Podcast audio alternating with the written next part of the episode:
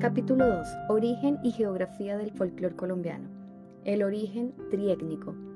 Colombia es el resultado de la fusión de tres razas, la blanca, europea, la negra, africana y la india, asiática, cuyos aportes ancestrales presentan notables diferencias. Los primeros habitantes de procedencia asiática llegaron al territorio que hoy ocupa nuestro país en el transcurso de las migraciones caribes, que así se denominaban los pobladores que bordeaban el Mar Caribe en una época que se remonta a los 10.500 años antes de Cristo era una prolongación del poblamiento iniciado 30.000 años antes con el paso por el estrecho de Bering de nómades mongoles que en oleadas más o menos sucesivas buscaban nuevas tierras y lugares propicios para la recolección de frutos silvestres, la caza y la pesca. Otros grupos desembarcaron en las costas del Océano Pacífico, procedentes de la Polinesia, que fueron más tarde identificados como arahuats, Paul Rivet demuestra que, dada la casi continuidad de América del Norte y de Asia, es natural y lógico buscar entre los pueblos asiáticos el origen de las poblaciones del Nuevo Mundo.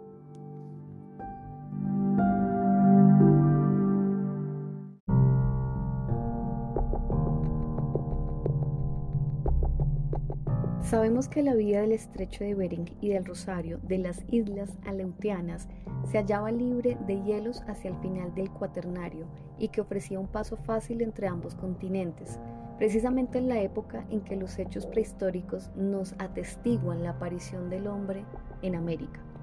Los prototipos indígenas existentes en Colombia presentan una gran similitud con los asiáticos de Liberia, Mongolia, Tíbet, China, Corea y Filipinas pero el testimonio más irrecusable lo dan las lenguas y dialectos caribes y polinesios, que nos hablan de un remoto antepasado lingüístico, aún prevaleciente, y agrega, la etnografía confirma el dictamen de los antropólogos, mostrando la existencia de los elementos culturales comunes a Australia y a América, especialmente en América del Sur y en las regiones meridionales de este continente los orígenes del hombre americano.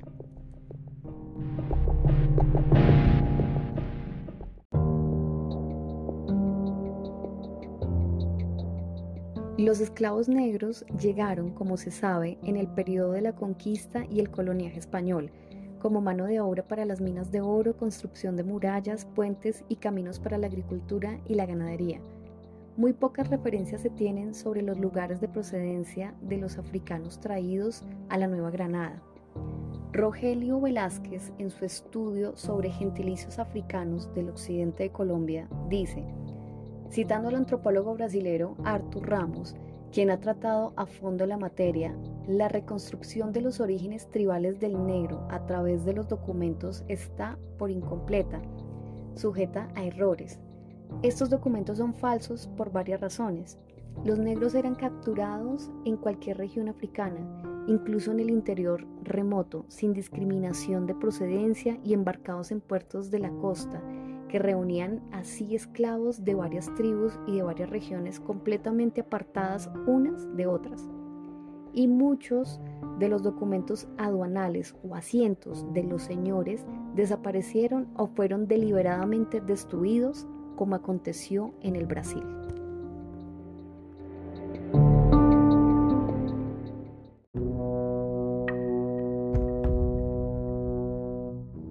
La corrupción ortográfica de los vocablos antiguos, los cambios de nombre en los mapas de África y la carencia de archivos especializados impiden una identificación completa pero a juzgar por las tendencias predominantes en aquellos tiempos y el régimen de los traficantes negreros, se pueden decir que la mayor parte de los esclavos procedían de las tribus yorubas, olucumíes, Nigeria y Biafara, de Dahomey, Congo belga, Ifni, Senegal, región Mandinga, Sudán, etc.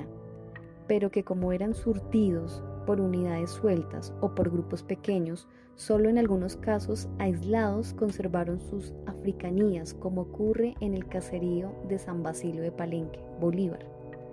donde aún se practica el rito lumbalú de funebria, con música, canto y rasgos originales. La pérdida de su fisonomía tribal y el alejamiento de sus ancestros facilitó el mestizaje de los negros a través de la cristianización y el régimen de prohibiciones sociales.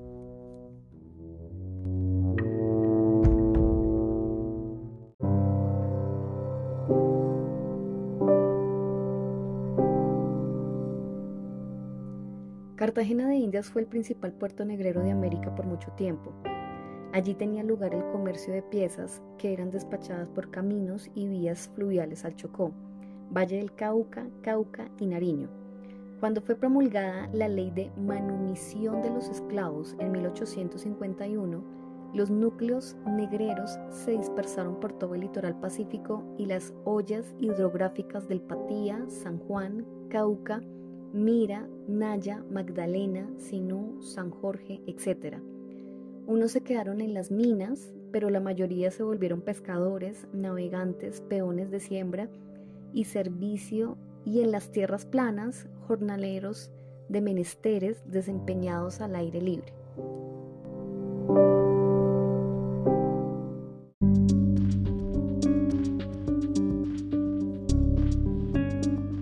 La raza civilizadora tuvo sus ejecutores en los conquistadores españoles. La corriente europea trajo el idioma, la religión, las leyes, las técnicas de trabajo, las artes del viejo continente y las costumbres y por lo tanto la cultura blanca. Los pobladores peninsulares, aún desde el momento del descubrimiento, se mezclaron con los indígenas y más tarde con los negros, iniciándose así el proceso del mestizaje, que sería el punto de partida del criollismo, todas las artes llegadas de Europa, desde la culinaria hasta la arquitectura y la música.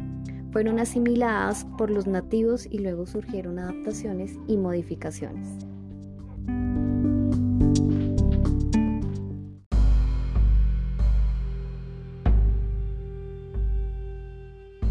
Pero, ¿quiénes eran los criollos?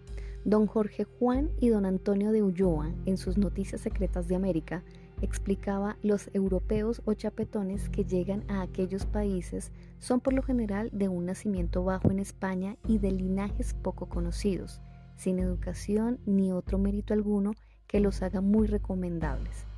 Y más adelante agregan, los criollos no tienen más fundamento para observar esta conducta que el decir que son blancos y por esto, siendo europeos sin otra más circunstancia, se juzgan merecedores del mismo obsequio y respeto que se hacen a los más distinguidos que van allá con empleos.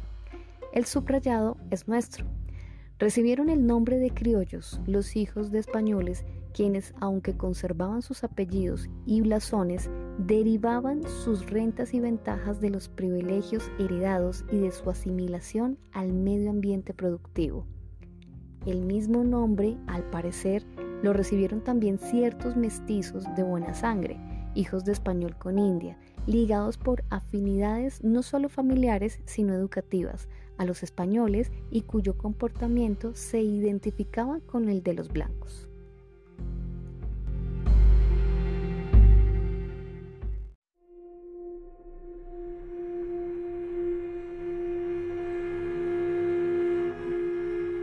Es preciso recordar que hubo también un criollismo negroide gestado, aunque en muy pequeña escala, por los caminos de la esclavitud y por lo tanto de muy bajo nivel económico.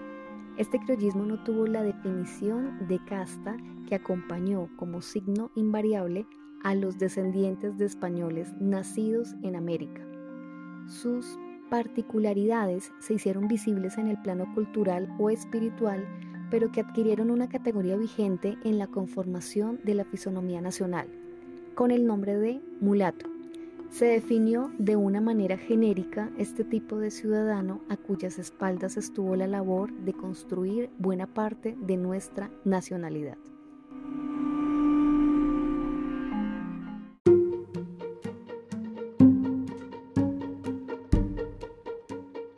¿Cómo podemos definir entonces lo autóctono en el marco de nuestra cultura triétnica? Apelamos de nuevo al doctor Andrés Pardo Tobar en su libro Voces y Cantos de América, quien define lo autóctono así. El conjunto de motivos, asuntos, temas, modos de sentir y de pensar y factores raciales y geográficos privativos de una región, de un país o de un continente y de su expresión directa y objetiva. Aplicando esta definición, podemos decir, en consecuencia, que lo autóctono entre nosotros tiene aportes de las tres sangres, cuya mezcla conformó un nuevo tipo de entidad histórica y cultural que hoy llamamos Colombia.